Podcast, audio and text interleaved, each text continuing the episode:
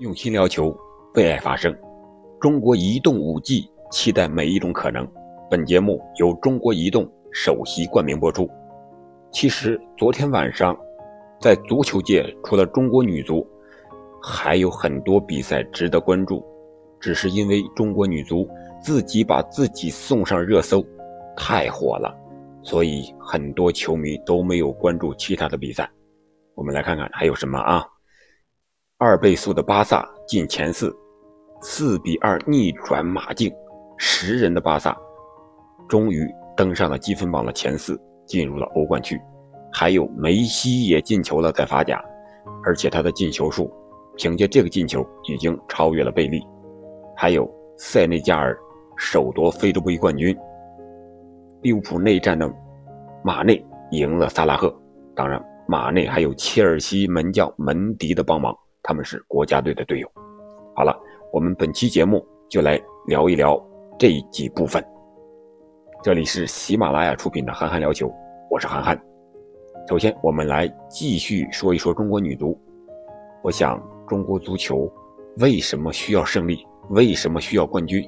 为什么是女足完成了这项任务？男足按照女足这样踢，能踢好吗？我想了一晚上，也没有想明白。中国男足为什么不行？也许这个问题很简单，那就是我在节目里所做的，回归足球本身，让纯粹的足球来指导女足、指导男足。因为女足夺得冠军就是足球的胜利，这不光是我自己说的，很多业内人士也是这么说的。我们可以看看昨天晚上另一场比赛，巴塞罗那和马竞的这场比赛。踢的也是非常的精彩，也是非常的中国女足，也可以这么说，中国女足非常的巴萨，非常适合现代足球的打法。可以说，中国女足在水庆霞指导的带领下，至少在本届亚洲杯上的战术上是非常现代的，是符合当代足球战术的潮流的。我们看看巴萨的本场比赛，全场的高位逼抢。我觉得他就是以前瓜迪奥拉时代那个巴萨的快进版，二点零的倍速版。他不是在后场的慢慢悠悠的控球，他是全场的都是非常快速的那种进攻的反抢的方式。我们可以在场上看到巴萨从右后卫位置直接打到左前卫那个位置，球直接一个快速的前插，一个球到人到的配合，这样的配合非常的多。巴萨这场比赛其实也创造了他自己的历史，也是西甲的历史。就是他进球有四名队员，其中两名老将是三十八岁的阿尔维斯，还有三十五岁的阿尔巴，还有两名年轻的小将是十七岁的加维，还有阿劳霍。本场比赛刚刚转会的特劳雷，在英超狼队的特劳雷也是首发出场，并且贡献了一次助攻。而且奥巴梅扬也是替补特劳雷上场，上场之后，但是他的表现并不是很多，因为他上场之后啊，阿尔维斯踩踏卡拉斯科被红牌直接罚下了，啊，所以说他更多的任务可能是一种牵制和防守的作用。其实本场比赛巴萨开局并不顺利，因为是在第九分钟的时候，马竞先进球，是苏亚雷斯传给克拉斯科的，但是。巴萨打得非常的顽强，仅仅两分钟过后，就由两位老将的配合扳平了比分。阿尔维斯传给了阿尔巴，阿尔巴一脚左脚凌空的抽射的世界波神仙球，将比分迅速的扳平了。随后就进入了巴萨的节奏。还有一个记录就是巴萨本场比赛只有四次射正，就进了四个进球。百分之百的命中率比篮球的罚篮命中率还要高。在本赛季西甲进四球以上的比赛中，只有巴萨和赫塔费做到了。赫塔费是在上次对阵格拉纳达的比赛中四次射正，取得了四个进球。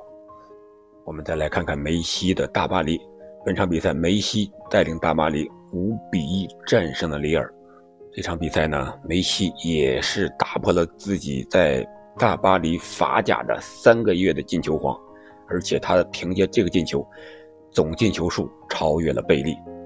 梅西在第三十七分钟的一个小勺子啊，在禁区之内，非常的漂亮，非常的轻松写意，一个左脚的小勺子进球，这样他的进球数就达到了七百五十八个，超越了贝利的七百五十七个。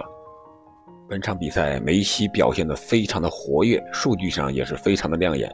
他一共有九十四触球，除了这个进球之外，还有一次助攻，还有一次任意球击中横梁，表现的是异常的活跃。看来满血复活回来的梅西，又让我们看到了之前的小跳蚤。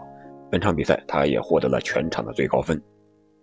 我们再来看看非洲杯，今天凌晨呢，非洲杯也是决出了最终的冠军。最终，在这场利物浦内战之中，马内战胜了萨拉赫，带领塞内加尔首次夺得了非洲杯的冠军，而且是通过点球大战。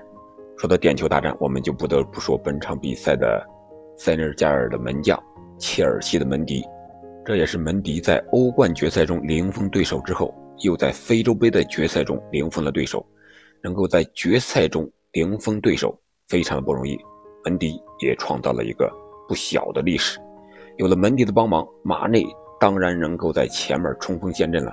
虽然在常规的比赛中，马内射失了一个点球，但是在最终的点球大战中，马内第五个出场，也就是最后一个，最终马内罚入了这个关键性的进球，帮助塞内加尔首夺非洲杯的冠军。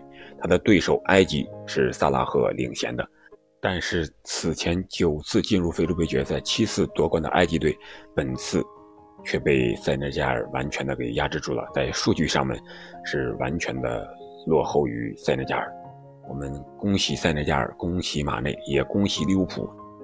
马内、萨拉赫这个红箭三峡的两位杀手，终于可以回去参加英超的比赛了，球迷们可以更多的期待了。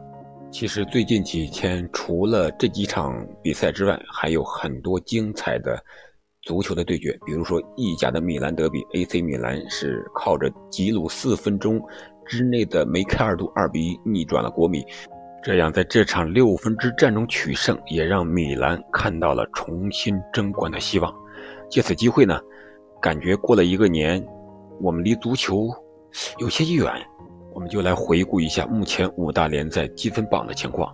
英超最近几天没有比赛，还是曼城、利物浦、切尔西是前三位，但是积分差距，曼城还是有九分的差距，但是利物浦是少赛一轮，切尔西是排在第三，比利物浦是少一分。曼联来到了第四，但是拉的差距比较大。然后我们再看看德甲，德甲是拜仁慕尼黑、多特蒙德。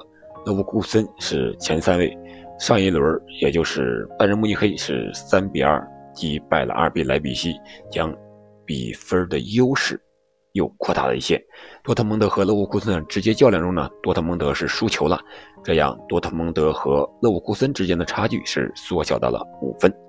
我们再来看看西甲，西甲皇家马德里战胜格拉纳达之后呢，他们的积分达到了是五十三分，还是继续领跑积分榜。塞维利亚是四十七分，排在第二位；皇家贝蒂斯是四十分，排在第三。巴塞罗那战胜马竞之后来到了第四位，是三十八分，但是比皇家贝蒂斯和塞维利亚都少赛一轮，他还有机会往前再更进一步。马竞是三十六分，排在了第五位。而在意甲米兰德比之后呢，国米依然是排在第一位，而且是少赛一轮，他是积五十三分。那不勒斯是五十二分，排在第二，米兰也是五十二分，排在第三。而尤文呢是上升到了第四位，是四十五分。我们来看看最后的法甲，法甲在胜了里尔之后是继续领跑积分榜，他们是积五十六分，领跑第二的马赛是十三分之多。马赛只有四十三分，尼斯是四十二分，排在第三位。这个春节期间体育比赛特别的多，像刚刚结束的女足亚洲杯呀，还有非洲杯呀也决出冠军了，还有那个不想说的那个十二强赛的预选赛呀。最最重要的是冬奥会现在已经正式开赛了，大家可能更多的精力来关注冬奥会，但是也不要忘了，在有时间的时候，同样需要关注欧洲的五大联赛。好了，本期节目我们就聊到这里。今天是过年长假之后第一个工作日，祝大家工作愉快，身体健康。我们下期再见。如果你喜欢我的节目，请关注主播，订阅专辑，并评论和转发给其他的朋友们。